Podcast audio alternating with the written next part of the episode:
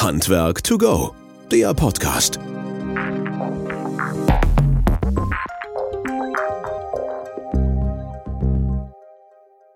Ja, hallo und herzlich willkommen zu unserem Podcast Handwerk to Go. Schön, dass ihr wieder eingeschaltet habt und dabei seid. Vielen, vielen Dank nochmal für eure Rückmeldungen zu unserem letzten Podcast und auch zu den einzelnen Folgen. Gerne auch wieder, wenn ihr Wünsche, Ideen oder ähnliches habt, teilt uns die mit über unsere Social Media Kanäle direkt oder gerne auch per E-Mail, WhatsApp, was auch immer ihr möchtet. Vielleicht auch ein paar Gäste, die ins Spiel kommen können oder natürlich auch Themen, über die wir berichten können. Es waren schon einige tolle Sachen dabei und ihr inspiriert uns dazu immer wieder auch neue Sachen mit aufzunehmen, denen wir gerne nachgehen wollen. Wir freuen uns und ich freue mich heute insbesondere, lieber Thomas, dass du die Zeit gefunden hast, hier uns, zu uns ins Studio zu kommen in Bad Württemberg. Du hast auch gar nicht weit. Und äh, ich will jetzt auch langsam verraten, wer hier ist halt dabei. Thomas Hohmann von der Firma Centrotherm. Erstmal ein herzliches Willkommen und schön, dass du Zeit hast, dabei zu sein. Ja, einen herzlichen Dank für die Einladung. Sehr, sehr gerne. Es hat ein bisschen gedauert, bis wir so dann doch den Termin gefunden haben, halt, aber endlich hat es geklappt. Von daher ist es sehr, sehr schön, halt mit dir hier zusammenzusitzen. Ähm, wir haben im Vorgespräch schon das eine oder andere gemacht. Du bist Experte auf dem Bereich oder in dem Bereich ähm, Lüftungsnormung. Da bist du lange, lange aktiv. Du bist als Experte auch lange, lange im Bereich Abgasanlagen und auch Normung unterwegs. Richtig. Daher kennen wir uns, glaube ich, schon vor. Pff, 17, 18 Jahren oder ja, sowas bei irgendwelchen Arbeitskreisen, Normungsausschüssen halt im Bereich Abgasanlagen. Und, ja, seitens ZDS noch. Ne? Ja, genau. Ja, und da war so der ein oder andere ich weiß gar nicht, wie der Schnaps damals hieß, aber es war jedenfalls böse, ne? Das war so ein komisches Apfelzeug, ja. Schlechter Apfel, Bad Apple. okay, wir haben es noch beide in guter Erinnerung halt, also von daher kann es nicht so schlimm gewesen sein. Ähm, und ja, so führen uns die Wege immer wieder zusammen und es hat äh, auch hier wieder einen guten Ansatz gegeben, natürlich darüber zu reden. Lüftung bist du jetzt aktiv, Abgasanlagen aber auch, aber vielleicht wollen wir erstmal und ihr da draußen auch ein bisschen erfahren. Der Thomas Hohmann sagt vielleicht jetzt nicht jedem sofort was. Zentrotherm könnte sein, dass da an, an der einen oder anderen Stelle schon mal so ein bisschen was klingelt halt, aber vielleicht kannst du mal so im Groben erzählen, was macht ihr denn tatsächlich und wer seid ihr und wo sitzt ihr vielleicht auch? Ja, wir sitzen im schönen Sauerland in Brilon, also nicht weit weg, wie du schon richtig erwähnt hast, knapp 16 Kilometer von euch. Wir ähm, stellen Abgasanlagen aus Kunststoff her, da sind wir eigentlich groß geworden mit. Die Zentrotherm gibt es seit 1994 durch den Umschwung von Aluminium auf Kunststoffsysteme 1997, 98, 99 hat es mal einen richtigen Schwung gegeben. Wir konnten gut wachsen. Seit 2009 haben wir dann angefangen, uns dann auch noch mit der kontrollierten Wohnraumlüftung zu beschäftigen und äh, stellen dort Luftleitungen bzw. Luftverteilsysteme her. Die Abgassysteme sind bekannt, waren die ersten aus dem transluzenten, durchscheinenden Kunststoff. Während die Lüftungsanlagen kann man gut erkennen, das sind die komischen grünen Rohre. Okay, jetzt kann jeder da draußen so ein bisschen so auf die Baustelle zurückblicken und vielleicht bei sich im Heizungskeller, aber äh, ich glaube, diese Abgasanlagen ist vielen schon ein Begriff, so, ne? Das Hoffentlich. und die Farbe der Lüftungsrohre sieht man wahrscheinlich auch an vielen Stellen, ne? Ja, sollte man eigentlich an vielen Stellen sehen. Auf der Messe hat man sie gut gesehen, auf der letzten, die dann endlich mal wieder stattgefunden hat. Und seit, wie gesagt, seit 2009, ich glaube schon, dass man die auf vielen Baustellen sieht, aber nicht immer, weil oft werden sie ja im Estrich verbaut.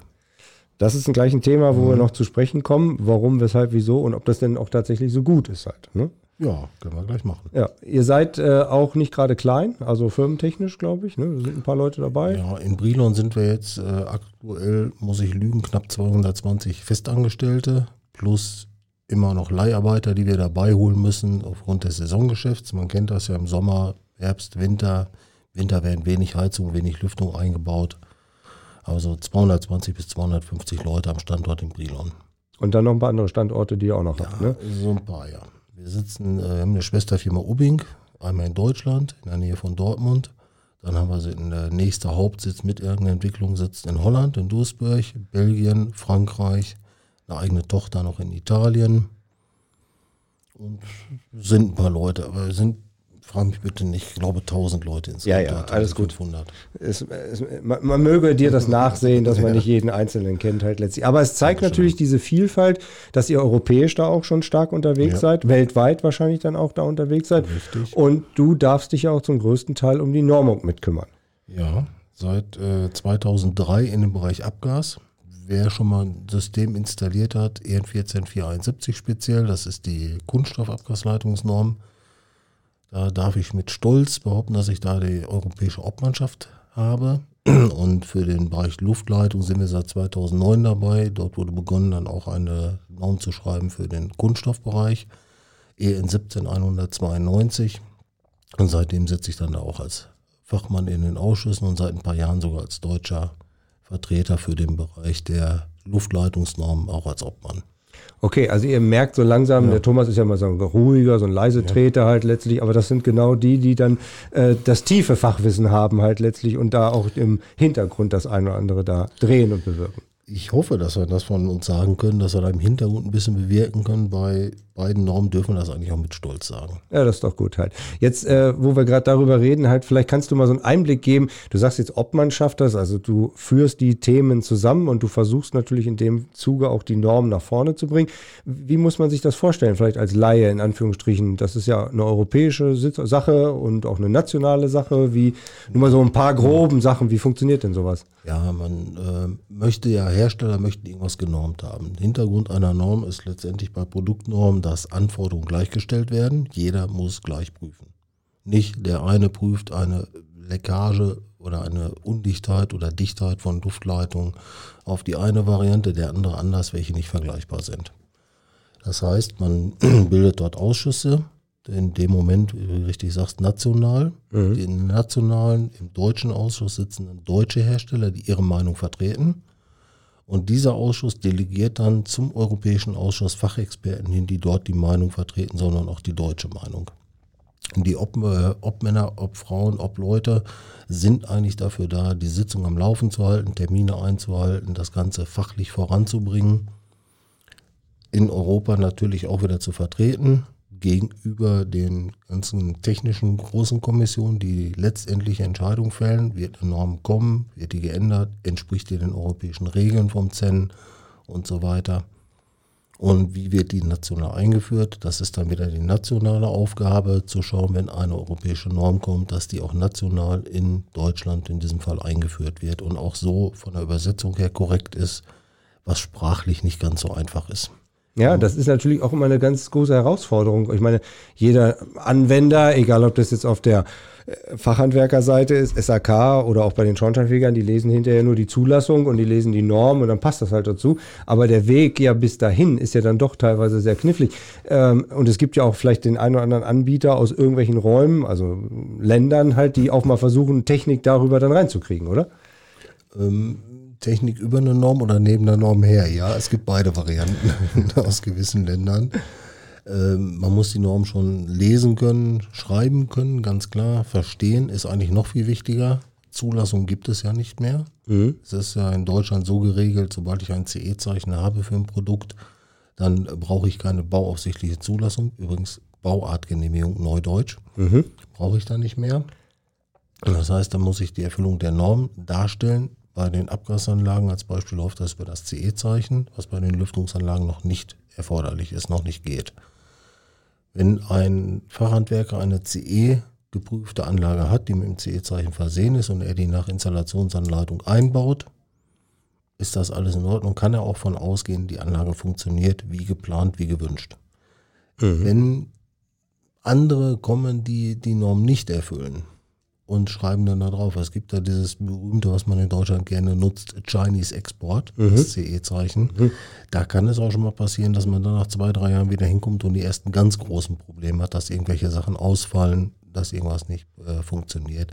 Das versucht man natürlich mit einer Produktnorm so weit abzugelten, dass der Sicherheitsstand und die Langlebigkeit einer Anlage gewährleistet ist. Wenn man alles genauso prüft, wie es vorgegeben ist. Dafür gibt es ja den DIN, dafür ist das halt sozusagen auch alles mal entstanden, in Anführungsstrichen, ne, dass Richtig. man diese Sicherheit auch wirklich auf der Anwenderseite und auf der Produktseite halt, dass nichts passieren sollte und nichts passieren kann.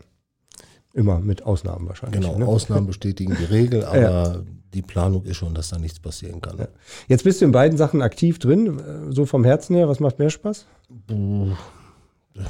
Eigentlich beides gleich. Okay. Es ist weil ich bei beiden, bei der Grundentstehung bei den Normen dabei war, wirklich die äh, Abgasnorm Kunststoffleitung 14471, genauso wie die 17192.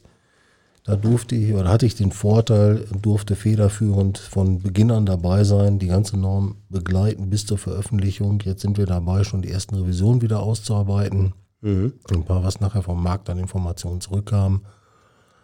Und es macht bei beiden genau gleich Spaß. Ich habe das, Leute. ja, ich hab das Gefühl, bei der Abgasanlage sind wir irgendwie in Deutschland ein bisschen irgendwie mehr oder tiefer aufgestellt, als es im Bereich der Lüftung ist. Kommt mir so vor. Weiß ich aber nicht, ob das wirklich so ist. Wie meinst du tiefer aufgestellt? Ja, sicherheitstechnisch irgendwie tiefer aufgestellt oder auch von der Anwendungsseite her wahrscheinlich tiefer und äh, mehr aufgestellt.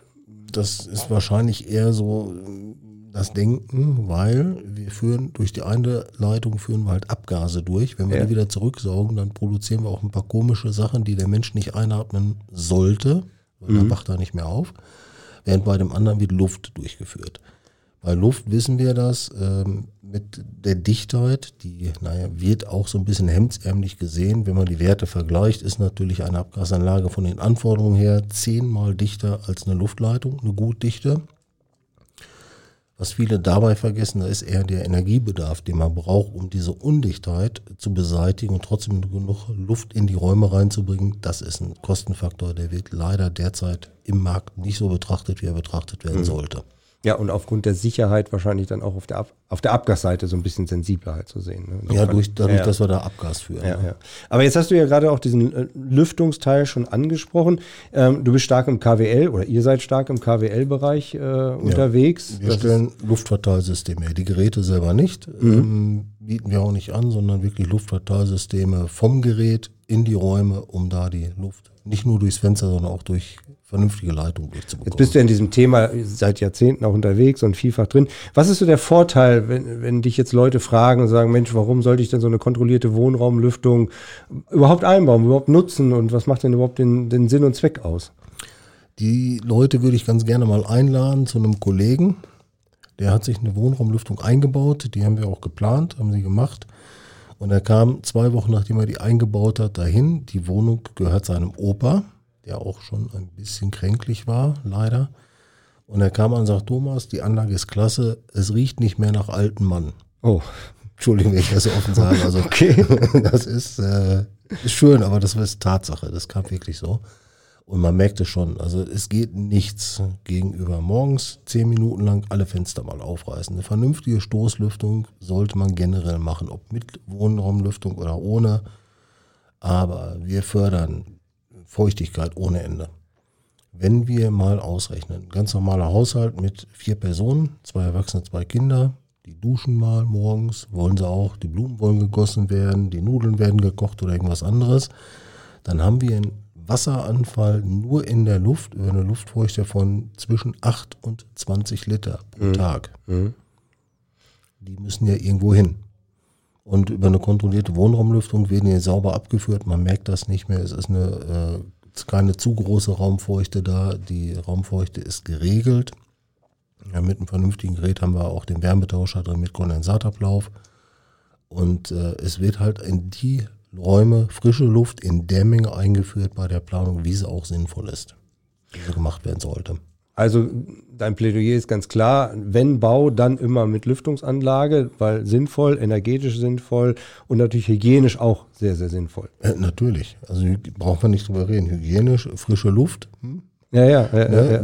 ja, ja. Den berühmten Glaskasten, den gibt es halt leider auch irgendwo und die ganzen neuen Häuser, die Passivhäuser sollen dichter werden. Ihr messt das ja auch, Mhm. zum Beispiel mit der blauer Dormessung. Ja, aber wenn ich alles gnadenlos dicht mache, wo kommt dann die Luft her? ja. Also muss ich mir irgendwas einfallen lassen und da ist eine kontrollierte, die heißt ja nicht umsonst kontrollierte Wohnraumlüftung. Da habe ich halt die größten Möglichkeiten, was zu machen. Ich kann, wie gesagt, die Luftmenge bestimmen. Ich kann bestimmen, wo möchte ich wie viel frische Luft hin haben. Ich weiß im Vorfeld bei einer vernünftigen Planung, wie viele Leute halten sich wann, wo im Raum auf. Bei den Geräten heute gibt es verschiedene Einstellungen, dass man nicht zu viel Energie verschwendet. Stufe 1 ist rein Feuchteschutz. Ich fahre vier Wochen im Urlaub, äh, Entschuldigung, ich fahre vier Wochen in Urlaub. Ja, dann mache ich auf Feuchteschutz, damit ich nicht die ganze Zeit das Gebläse voll mit Energie versorgen muss. Zwei, hm, leichte Lüftung, sind alle arbeiten. Mittags kommen alle nach Hause, stelle ich auf drei, entweder per Hand oder vollautomatisch. Dann habe ich meine ganz normale Nennlüftung und dann gibt es noch die Extremlüftung. Viele nennen die immer noch Party-Einstellung. Das ist dann, wenn der ganze Besuch samstags abends kommt, man Dass ordentlich durchgelüftet wird. ja, dass Fall. ein bisschen mehr Luft zur Verfügung steht. Ja, ja, genau. Ja, ja. Okay, und das geht ja wahrscheinlich auch alles App gesteuert mittlerweile und komplett die Geräte alles digitalisiert. Also, ne? Ja, braucht man nichts mehr machen. Einmal vorgeplant, Knöpfchen drücken oder wirklich App gesteuert, dass man dann die äh, Partylüftung dann starten kann. Von eurer Seite oder von deiner Seite, worauf ist zu achten oder besonders zu achten, wenn, wenn, wenn gerade in der Planungsphase und dann natürlich auch auf der Einbauseite, denn das Ganze muss ja auch rein und wir werden danach dann uns auch nochmal unterhalten, was ist dann für den Anwender überhaupt entscheidend dabei? Ja, von der Planungsseite her ganz klar, äh, was habe ich für Räume, wie sollen die ausgelegt werden, wie viel Luft habe ich, dass ich natürlich in einem Ankleidezimmer weniger Luft benötige als im Schlafzimmer oder auf dem Flur ein bisschen weniger oder da die Luft raushole. Wo mache ich Luftübergänge? Kann ich mhm. unter der Tür gehen, über die hausinternen undichten Stellen, so eine Türkante unten drunter oder reicht die nicht, muss ich da noch eine Überströmöffnung reinsetzen. Ganz wichtig, wo lege ich die Leitung her, wo mache ich den Platz dafür? Mhm. Das ist leider immer noch im Neubau so, dass das selten betrachtet wird. Die äh, Anlage wird weder, wo stelle ich mein Lüftungsgerät hin, ich muss auch irgendwo die Luftverteilung unterbringen. Wenn das etwas besser gemacht würde, wären auch mehr Geräte im Markt. Aber an welcher ich. Stelle kneift es da? Von der Planungsseite her oder ist es doch eher noch stiefmütterlich so? Und wir müssen dann, kann, wenn kann wir ich dir noch nicht mal genau beantworten, ob das der Planer ist oder der Architekt keinen Platz lässt. Okay. Platz kostet Geld. Ja wissen wir alles. Dann werden hier werden Quadratzentimeter gespart, da werden mhm. Quadratzentimeter gespart, weil Bauen ist auch nicht gerade günstig, gerade jetzt im Moment. Mhm. Ja, und ähm, ich glaube, wenn man das von vornherein vernünftig planen würde und mit betrachtet beim Haus, ist bei einem 500.000 Euro Haus ist die Lüftungsanlage nicht mehr das große, weder von der Montage noch vom Einkaufspreis her. Man muss die langfristige Qualität sehen. Man hat keinen Schimmel mehr, irgendwelche Ecken gibt es immer, wo sich Luft nicht bewegt, wo sich Feuchtigkeit sammeln kann. Das ist mhm. eine gefährliche Stelle, wo sich Schimmel bilden kann. Die hat man dann nicht mehr, weil man für eine kontinuierliche Luftbewegung sorgt. Und wenn man das dann auch vernünftig plant und einstellt, die Anlage, dann hat man auch messtechnisch nachher kein Problem, dass die Anlage genauso funktioniert, wie sie geplant ist, wie sie mal gedacht wurde. Also sollte jeder, der sag mal, im Vorfeld schon mal so ein bisschen bei der Planung mit drauf gucken kann, ob das jetzt Fachhandwerkerseitig ist, die es dann hinterher vielleicht einbauen mhm. oder vielleicht ist es auch ein Energieberater, der hinterher irgendeine Messung macht oder ähnliches, schon in der Planungsphase mal ein Auge drauf werfen und sagen so, Mensch, kann ich meinst empfehlen. du, das passt denn auch so? Oder? Kann ich genauso empfehlen. Wo ist denn das Lüftungsgerät geblieben? Ne? Warum habt ihr das nicht mit berücksichtigt? Oder wo sollte er das denn hinpacken? Weil es ist nicht nur das Lüftungsgerät an sich, sondern auch die Leitung. Die Leitung, wir haben vorhin schon mal kurz angedeutet, kommen unter einen Estrich oder in eine abgehängte Decke oder irgendwo in den Wänden versteckt. Man muss halt die Luft ja irgendwie zum Raum bringen. Mhm. Ich kann nicht einen äh, Ventilator in die Haustür stellen, dann bekomme ich im zweiten Geschoss halt im Schlafzimmer keine Geht frische auch, Luft, ne? aber irgendwie uncool halt. Ne? Ja, obwohl, jeder, ein Heugebläse wäre schon cool, ne? ja, warum nicht? Nein, man muss die Leitungen planen, die müssen irgendwo hingelegt werden. Jetzt hat man ähm, in gewissen Räumen Frischluft, in anderen Räumen Abluft. Mhm. Typischerweise Küche und Feuchträume ist ja Abluft. Ich habe irgendwo ein Gerät stehen, da muss ich hin.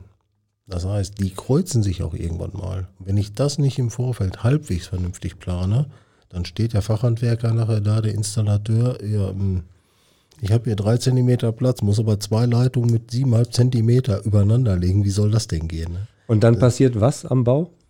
Dass es entweder ganz anders gelegt wird oder gar nicht. Ja, das heißt also, ein ja. Stückchen bleibt einfach weg oder wie ja. auch immer halt. Ja. ja, oder wir haben auch schon Sachen erlebt, wo Leute dann Metallanlagen mit einem dicken Hammer angepasst haben auf drei Zentimeter. Die waren dann zwar nur anderthalb, da kam auch keine Luft mehr raus und das, was da durchkam, war ein bisschen laut. Ja, ja. Ja. Aber das ist natürlich genau das, was man da nicht mehr sieht, weil du guckst ja irgendwie mhm. unter die Decke, auf dem Fußboden, in die Wand oder an die Wand und du siehst ja nicht, wie es dahinter aussieht. Und genau. die Praxis zeigt dann, dass solche Fälle tatsächlich Realität sind. Ne? Zum Glück nicht mehr so oft. Ja. Es waren aber wirklich real, reelle Fälle, die wir besucht, äh, besucht haben, uns anschauen durften. Es gibt dann auch Fälle äh, mit sehr, sehr viel Staub, wenn die Anlagen nicht betrieben werden, ja, die dann sehr, sehr dreckig sind. Dann äh, alle möglichen Fälle. Das heißt also, man sollte sie planen, vernünftig legen man guckt auf den Fußboden, man guckt an die Decke und oder an die Wand und unter die Decke und man sieht meistens nur irgendwie so einen runden Bömpel. Mhm. Ja, sehr oft in weiß, manchmal mhm. schön, manchmal nicht so schön. Und da kommt halt Luft raus. Wenn man da ein Blatt Papier vorhält oder mal eine Kerze oder äh, einen Rauchtester, sieht man, da bewegt sich was. Viele haben halt Angst auch, dass die Luftbewegung so extrem ist, dass man wegweht. Mhm. Nein, äh, die Begrenzung in der Leitung sind drei Meter pro Sekunde. Das ist nicht. Also es werden keine Hamster oder Kinder oder irgendwas angesaugt, ne? Es bleibt alles ganz normal. Ja, kommt auf den Hamster an. Nein, man merkt, es eine gut geplante Lüftung hat das Ventil an der Stelle sitzen, wo sich die Luft wirklich vernünftig verteilen kann. Stichwort Coanda-Effekt. Mhm. Und äh, wenn das dann vernünftig verteilt ist, merkt man keinen Zug, man merkt gar nichts davon, man hat halt einfach nur frische Luft. Ja. Jetzt hast du gerade ein Stichwort geliefert, da will ich gerade mal einhaken, dass du gesagt hast, manche Anlagen sind auch verstaubt und verdreckt oder sowas halt. Ich meine, wir, das ist ja kein Geheimnis, dass wir uns auch mit dieser Thematik beschäftigen, halt über Jahre schon halt. Ähm, meinst du aber den Fall, dass die Rohre angeliefert werden und dann offen liegen und verdreckt eingebaut werden oder welchen Fall meinst du? Ähm, Weil den habe ich auch so ein bisschen manchmal äh, im Kopf. Gibt es bestimmt auch. Ähm, bei uns jetzt weniger. Wir liefern ja auf Roller an. Die Rollen haben typischerweise an beiden Enden Okay, Staubschutzkappen.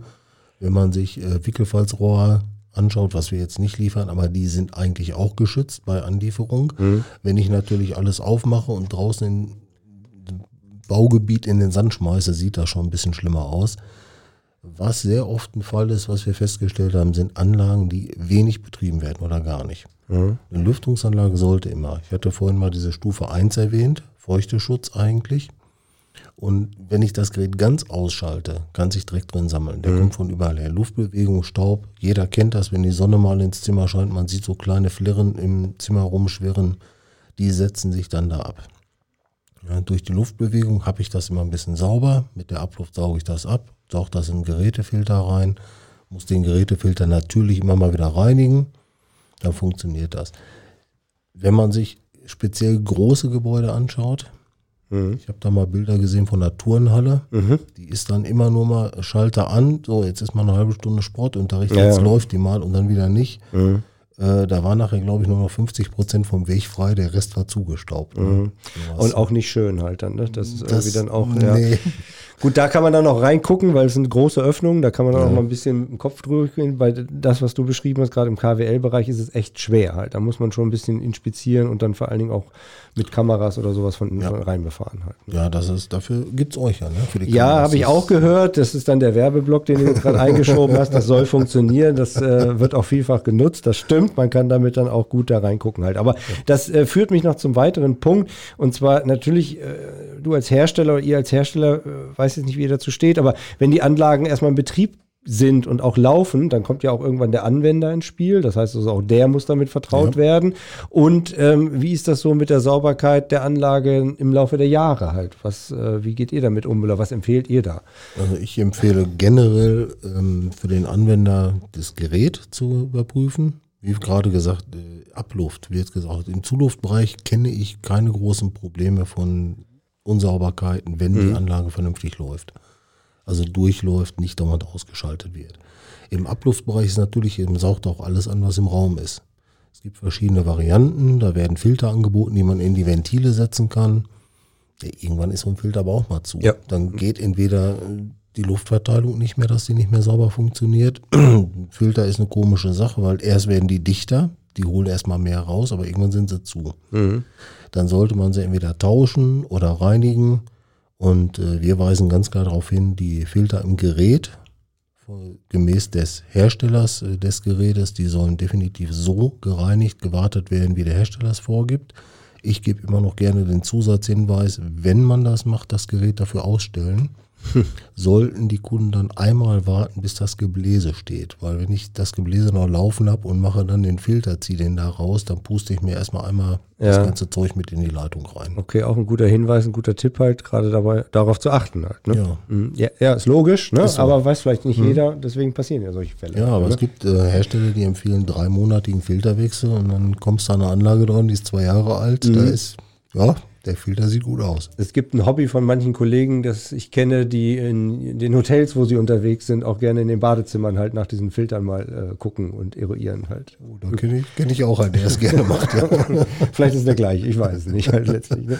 Ähm, okay, also du sagst, es muss schon darauf geachtet werden, dass das dann ordentlich gereinigt oder auch ordentlich sauber ist und auch ordentlich äh, gemacht wird in der Fall, in dem Fall. Ähm, du hattest vorhin jetzt noch so äh, nebenbei einen Punkt angesprochen, was ja auch in der, in der Bauphase so passiert, passieren kann, vielleicht eingedengelt oder nicht, aber die Dichtheit insgesamt der Anlage halt. Ähm, muss dicht sein, soll dicht sein. Du hast Energieverluste äh, vorhin angesprochen. Wie, wie verhält sich das oder wie hängt das zusammen? Also wenn man von ausgeht, Notendichtheit ist eine relativ einfache Rechnung mal. Ich habe ein 200 Kubikmeter Gerät.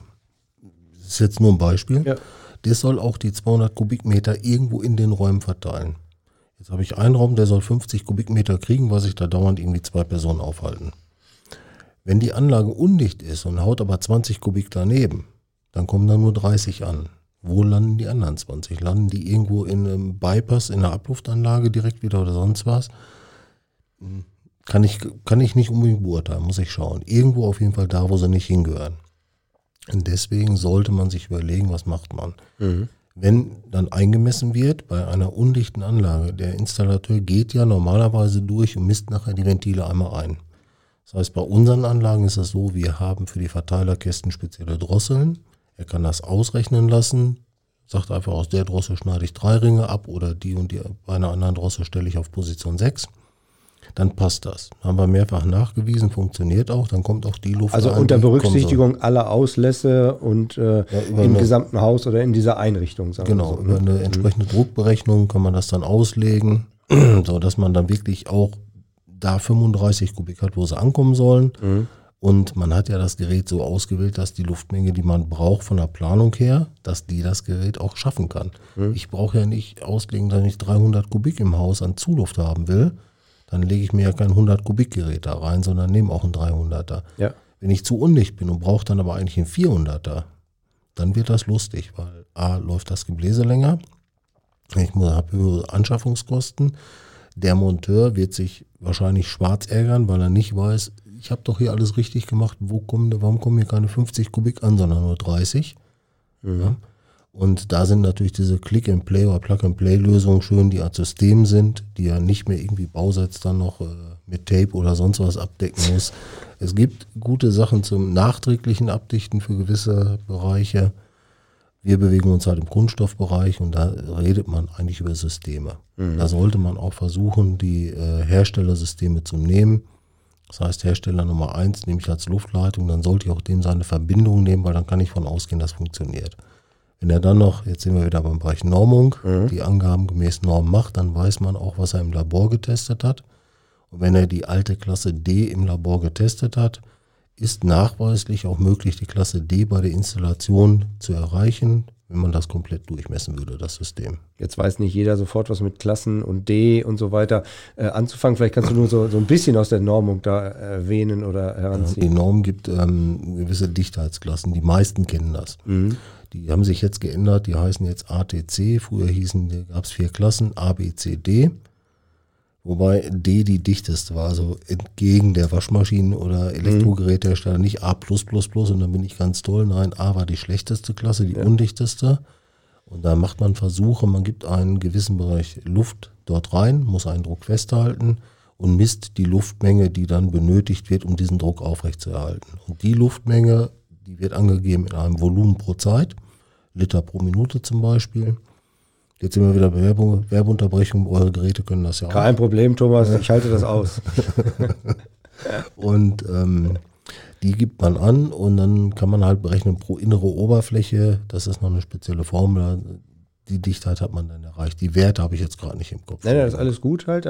Aber so hält das, mhm. verhält sich das halt. Ja. Ähnliches hatten wir auch bei den Abgasanlagen. Ne? Da waren mhm. ja auch halt Dichtheitsklassen halt. Das genau. ist ja im Endeffekt ähnlich zu sehen. Halt, ne? Ja, mit etwas anderen Vorgabewerten, genau. dass die ja. Abgasanlagen viel, viel ähm, ja, dichter sein müssen. Eigentlich, wie gesagt, so ungefähr ausgerechnet äh, mhm. äh, bei derselben Länge zehnmal dichter ist eine Abgasanlage, als eine Lüftungsanlage sein darf. Und ähm, sind bei Abgasanlagen mal Umwert, das hört sich ganz wenig an. 0,006 Liter pro Sekunde und pro Quadratmeter, das Abgasanlage. Wir reden bei diesen hier von 0,03 ja, Lüftungsbereich. Ne? Mhm. Äh, das sind schon ganz andere Unterschiede. Natürlich habe ich auch ganz andere Quadratmeterzahlen. Ich mhm. lege meine Abgasanlage im Einfamilienhaus, rechne ich mit 10 bis 12 Metern Rohrleitung. Während ich bei einer Luftleitung mit 100 Meter oder 150 rechne, je nachdem, wie das verteilt werden muss. Beim Einfamilienhaus. Beim Einfamilienhaus. Ja, ja, und wenn ich dann mal so ein bisschen Richtung RLT-Anlage denke und ich denke an so einen großen Supermarkt oder vielleicht noch höher an so ein Parkhaus oder irgendwie ähm, Krankenhaus oder ähnliches, dann ist das schon ganz ordentlicher Bums, ne? Über den wir da reden. Ja, da hast du aber auch Leitung, da kannst du durchkrabbeln. Ne? Ja, Flughafen oder ähnliches Ja, halt, ne? Bruce Ja. Willis, ne? Stirb langsam, da sieht man die Leitung. Okay, das hast du jetzt nachgespielt. Also wer weiß in der deutschen Fassung halt, das ist Thomas. ja, mit Haaren, ne? ähm, Aber trotzdem noch mal einmal diesen Sidekick zu diesen RLT-Anlagen. Da ist es natürlich wahrscheinlich weitaus schwieriger, auch ähm, sag mal, hinsichtlich der Dichtheit das sicherzustellen und auch natürlich auch Anlieferung auf Baustellen. Also alleine vom Volumen her ist das doch ganz andere Baustellen, also ganz andere Größenordnung. Es sind ganz andere äh, Einheiten. Ich frage mich bitte nicht, wie gesagt, wir bewegen uns im Ja, KWL-Bereich, aber LT-Bereich, da reden wir nicht wie wir von 200, 300, vielleicht 600 Kubikmeter pro Stunde. Da geht das so los, 12.000 Kubikmeter pro Stunde. Das sind ganz andere Luftmengen, die da bewegt werden müssen, die auch mit anderen Geschwindigkeiten durch die Leitung gehen. Unsere Leitungen sind irgendwie so Durchmesser 75, Durchmesser 63, so schöne kleine handliche Röhrchen. Ja. Eine 50 Meter Rolle nehme ich mir auf die Schulter und fahre da überall mit hin. Das ist da ein bisschen anders. Ne? Ein klein Also, bisschen so ein Meter mal Meter Leitung, die ist nicht mehr unbedingt so Ja. einfach zu handeln. Natürlich ist dann auch durch diese Bereiche ähm, ganz andere Widerstandsmomente auf den Materialien. Jeder kann sich vorstellen, wenn er eine Leitung haben sollte, ein Meter mal ein Meter aus dem Blech, die könnte auch ein bisschen einknicken, wenn ich mich da drauf stelle. Aber trotzdem sind die Herausforderungen in Anführungsstrichen für die, die jetzt einbauen oder für die, die, die Anstra- äh, Transport haben und so, immer ähnlich. Ne? Das ist immer wieder das gleiche Spiel, weil wenn ich darüber nachdenke, bei euch im KWL-Bereich, wenn ich da jetzt mit Schrauben loslege und die irgendwie befestigen will, findest du das ja wahrscheinlich auch nicht so ganz cool, ne? Das finde ich ganz cool, weil dann äh, habe ich mir überall in meine Leitung schöne Sachen reingemacht, wo jedes Staubkörnchen dran hängen bleiben kann. Das ist eine super tolle Sache.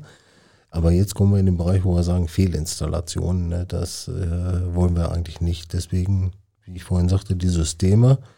Und im Kunststoffbereich, wenn man sich da anschaut oder umschaut und eigentlich alle Hersteller.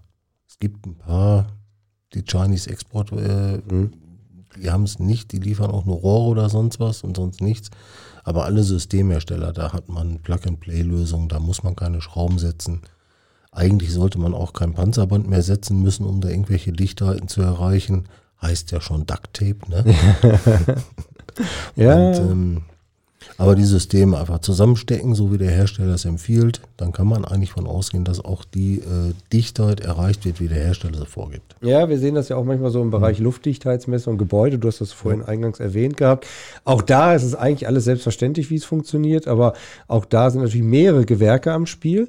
Und äh, man sieht dann immer sehr schön, wenn man dann tatsächlich mal eine Messung macht, dass es dann doch undicht sein kann. Und dann geht's halt los mit Klebemöglichkeiten. Wo kann ich denn überhaupt äh, äh, kleben und wo ist denn überhaupt die Stelle, wo es denn undicht ist? Ne? Das Ja, das ist, dafür seid ihr ja da. Wo Nee. ist die ihr Ja, mit nicht immer, nicht ganz. Also das ja, muss in Kooperation mit dem jeweiligen Ja. Gewerk vor Ort immer gut funktionieren. Das, Das ja ist, aber das, das ist aber das Schwierige. Es ist, wir reden ja europäisch und der Bau in Europa ist anders als in Deutschland. ja. Wenn, wenn ich jetzt mal nur ins Nachbarland, Urlaubsland Frankreich gehe, die übergießen die Leitung komplett mit Beton. Die werden also wirklich auf eine äh, Schalung gelegt, zum Teil wird auf der Schalung verschraubt, irgendwelche Halter. Ja. Dann kommen da 30 Zentimeter Beton drauf und dann wird die Schalung weggemacht und die Decke ist fertig. Da ist nicht, wie wir es kennen, nochmal in der Isolierebene, das ist ja das typisch Deutsche, wenn man in den Fußboden geht, man legt die Leitung in die Isolierebene unter den Estrich, unter die Trittschalldämmung. ja, da kommt man später im Ernstfall auch nochmal dran, da muss man nur ein bisschen Estrich neu machen. In anderen Ländern muss man dann eine ganze Betondecke rausreißen. Wenn da natürlich irgendwo mal was undicht ist, das ist dann etwas schwieriger noch zu finden. Wobei die Franzosen selber ja auch da bei der Dichtheit und so weiter auch ein hohes Augenmerk drauf haben. Ne? Also es ist jetzt nicht so, dass denen das völlig egal ist. Ähm, das stimmt, aber äh, die prüfen halt auch nicht. Ja. Das ist äh, ganz schwierig auch zu prüfen, wirst mir bestätigen. Ich, ich kenne jetzt kein Gerät und, oder Geräte an sich, wo ich eine komplette Lüftungs-, Luftverteilung, ein komplettes Luftverteilsystem prüfen kann. Da muss ich ja irgendwelche 20 Abgänge zumachen, eventuell 30 Ventile zumachen, muss mal gucken, wo ist jetzt mein Abluft, wo ist mein Zuluft. ausrechnen, wie viel darf ich denn jetzt haben an Leckage? Habe ich die? Das Gerät läuft erstmal drei Stunden, bis es in diesem wahnsinnigen ähm, Leitungssystem die Luft, den Druck aufbaut. Das ist nicht einfach. Nee, es, nee, es geht, ähm, und deswegen versuchen wir als Hersteller und auch andere natürlich die Systeme so auszulegen, dass wir eigentlich, wie ich sagte, Plug and Play zusammenstecken, fertig, Vertrauen dicht. Ja. Was ist so deiner Meinung nach, oder wo sind die größten Herausforderungen so, also europäisch gesehen, jetzt gerade bei dieser Installation? Also ist es das, dass in unterschiedlichen Ländern einfach unterschiedliche Möglichkeiten bestehen, dass es dann Ja. einfach gemacht wird und keiner kontrolliert es mehr hinterher? Ähm, Oder- Zum einen einfach gemacht wird, zum anderen ähm, ist der Ausbildungsstand ganz anders. Es gibt Länder in Europa, da ist, wir kennen das hier mit einer dreijährigen, dreieinhalbjährigen Ausbildung, auch für die Fachhandwerker. Ähm, In anderen Ländern, da gehst du hin, da arbeitest du drei Monate mit und dann wirst du auf Baustelle geschickt. Und dann musst du alles alleine können. Und ein Fachhandwerker ist nun mal, der macht ja nicht nur ein Lüftungssystem. Vielleicht hat er sich spezialisiert, aber der muss heute ein Lüftungssystem komplett einbauen, eventuell sogar noch planen. Morgen macht er eine komplette Heizungsanlage, übermorgen hat er irgendwo einen Ölkessel, den er reparieren muss. Und das ist einfach so umfangreich. Und da sind wir Deutschen schon, glaube ich, gut im Voraus äh, im Vergleich zu anderen europäischen Ländern, weil wir die Ausbildungsmöglichkeiten haben. Aber es kommt zu kurz in der Ausbildung, wissen wir auch. Aber wenigstens Grundwissen ist da. Ja, Aber umso wichtiger ist es doch so für euch als Hersteller oder sowas, so weit und so einfach das zu machen, dass da eigentlich keine Fehler passieren dürften draußen. Ne? Ja, jetzt Eigentlich halt. Ne? Ist Eigentlich. das Wörtchen eigentlich. Ja, Ja, genau, eigentlich. Ich kenne die Problematik. Ja, genau. Ja, Ja. aber deswegen Plug and Play. Ne? Teile nehmen, Installationsanleitung da kann man genauso zusammenschustern. Wir haben, ähm, was mir immer wichtig ist, das habe ich im Abgasbereich gemacht, das mache ich auch im Lüftungsbereich immer noch. Ich habe wirklich einige Häuser selber geplant, selber aufgebaut. Ich habe von uns Vertriebskolleginnen mitgenommen. Ja, da, da steht es, mach. Die Anlagen sind dicht, sind perfekt gebaut. Also war die Anleitung, die wir geschrieben haben, dafür auch gut, weil sie wurde auch von absoluten Nichtfachleuten verstanden, war ausführbar. Was denn natürlich nicht ohne Vorwissen machen kannst, ist den ganzen Planungsbereich oder diese Auslegung, die Berechnung, wie viel Luft kommt wohin, wo muss ich welche Drosse wie einstellen. Da muss man schon wissen, was man macht. Aber ein Rohr abschneiden und dann so einen Klickring und eine Dichtung an der richtigen Stelle drauflegen und richtig einstecken, bis es klickt, das sollte man eigentlich können. Und das versuchen wir mit den Entwicklungen so hinzukriegen, dass es möglichst einfach wird, ohne viel nachzudenken. Bildchen angucken und dann muss das sauber sein. Wie weit äh, müsst ihr da international denken? Also alles das, was ihr bildlich macht, ist zwar ein Bild, das weiß ich halt, aber auch Video und sonst die gleichen Sprachanleitungen gibt es mittlerweile wahrscheinlich komplett international. Ne?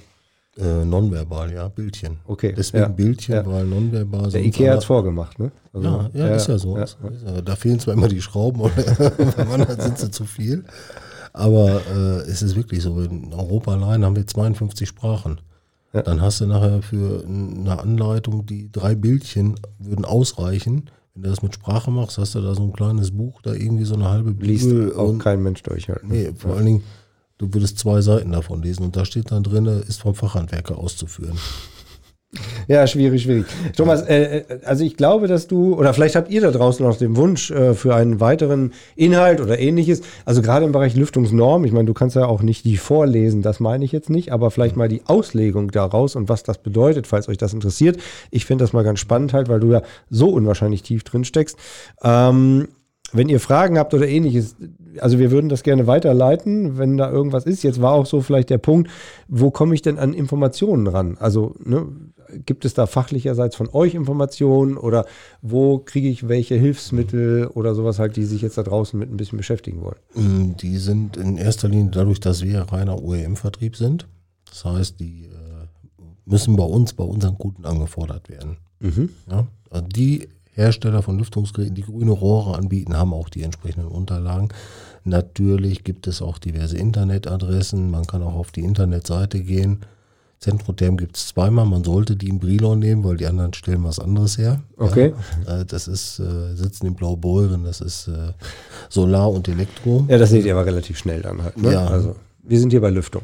Ja, aber wir haben auch die Anfragen von den anderen immer vorliegen. Ja, deswegen, also da einfach mal auf die Infoseite gehen oder Infoadresse anschreiben, da werden auch die Informationen rausgehen. Wir haben ein ganzes Team, was dann beantworten kann. Da stehen. Und ansonsten, wie, wie, du gerade schon erwähnt hast, wenn Fragen sind, können wir gerne nochmal was hinterherbringen, können auch gerne nochmal hier. Ja, oder so ein QA oder sowas, also alles das, was euch interessiert in dem Bereich Lüftung oder Normung und Auslesung, insbesondere was bei KWL ist oder sowas, sehr, sehr gerne, weil ähm, Thomas ist da nicht nur in einem Ausschuss aktiv, sondern in mehreren. Ja. also, Punkt, ja. äh, aber so von deiner Seite her, ein bisschen nach vorne blickend, ähm, Normung, Bereich Lüftung, was meinst du, wo geht die Reise hin? Also werden, wird es immer enger, wird es immer schwieriger oder? Die Normung wird schwieriger, das ist schon richtig, weil Europa durch den Zen natürlich irgendwelche Regularien wieder ändert. Die wollen das noch weiter anpassen. Heißt? Ähm, heißt, dass äh, die Bearbeitung einer Norm gerade richtig kompliziert geworden ist. Okay. Das wissen selbst die vom Zen eingestellten Berater nicht unbedingt mehr, was in einer Norm stehen darf, was nicht. Mhm. Ähm, interessant wird das werden, ich glaube, äh, für den Bereich Lüftung, dass wir in der Zukunft auch mit dem CE-Zeichen arbeiten müssen. Derzeit noch nicht, aber da wird sich Europa auch hinentwickeln, um einfach diesen, ja, ich, ich sage jetzt nicht laut billig Short aus gewissen Ländern dann äh, aus Europa fernzuhalten es gibt gute Hersteller in Europa und Europa will sich schützen, was das angeht. Deswegen werden wir auch da, glaube ich, in Zukunft mit dem CE-Zeichen arbeiten. Ob das in zwei Jahren, in fünf, in zehn, in zwölf passiert, mhm. weiß ich nicht.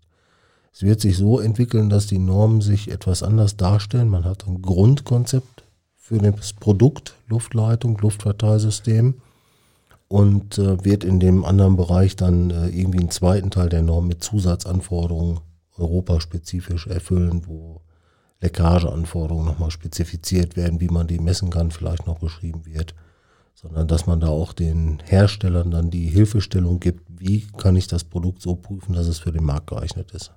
Und die Randparameter, ich meine jetzt nur als Stichwort GEG e oder Energiepreise steigen, das wird natürlich immer wieder flankierend hinzukommen.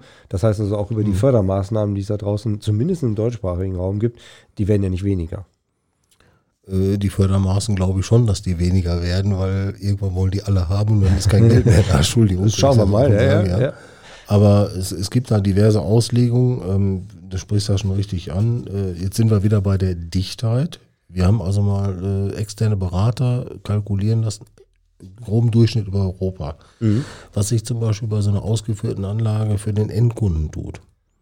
Und das spielt schon eine Rolle. Wenn ich dann sehe, dass ich in der dichtesten Dichtheitsklasse gegenüber absolut null mhm. mit einem jährlichen Mehrverbrauch von 45 Euro Energiekosten rechnen muss und im Extremfall für eine ganz undichte Anlage dann irgendwo so zwischen 4.000 und 10.000 Euro mehr Energiekosten im Jahr habe, plus ein paar Werte dazwischen, dann sollten sich die Kunden schon überlegen, was für ich für eine Anlage, wie ist die zertifiziert, gehe ich in die absoluten Billigländer, hole mir da welche oder nehme ich eine vernünftig aus Deutschland mhm. oder anderweitig Europa.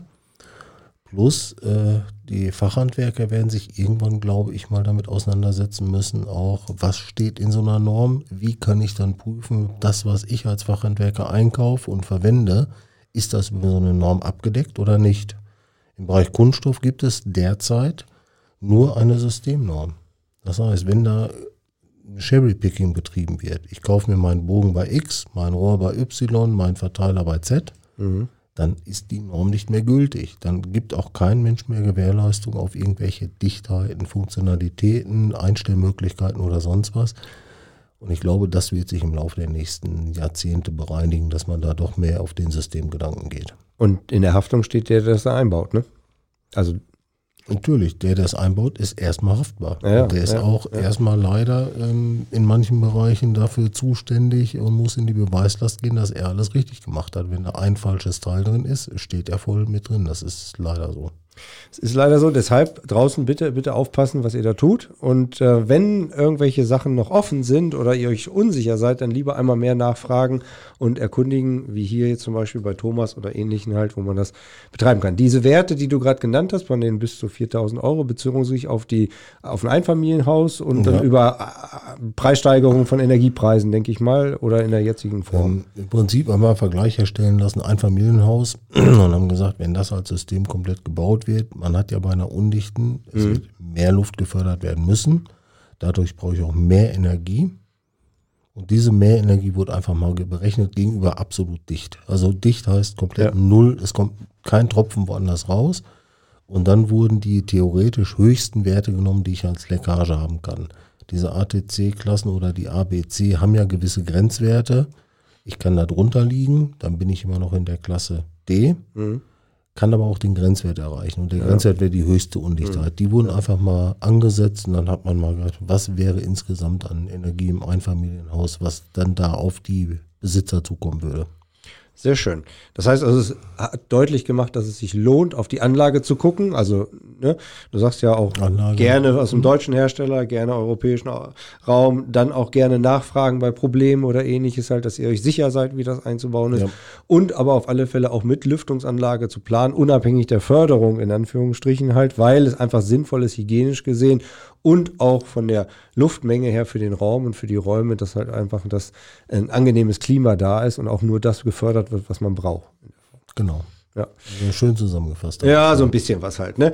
Ähm, Thomas, die, die, die Zeit läuft. Also wir sind Ja. jetzt schon bei der Dreiviertelstunde, eigentlich wollten wir eine halbe Stunde machen, aber es ist egal, es ist spannend. Ich finde es zumindest spannend. Wenn ihr es auch spannend fandet, würden wir uns freuen über ein Like, über Kommentare und auch den Hinweis, den Thomas gegeben hat, wenn äh, gerne noch Fragen sind, dass er das weiter beantwortet oder natürlich auch ihr Auslegungsfragen habt, Auslegungsprobleme habt, auch Richtung der Norm.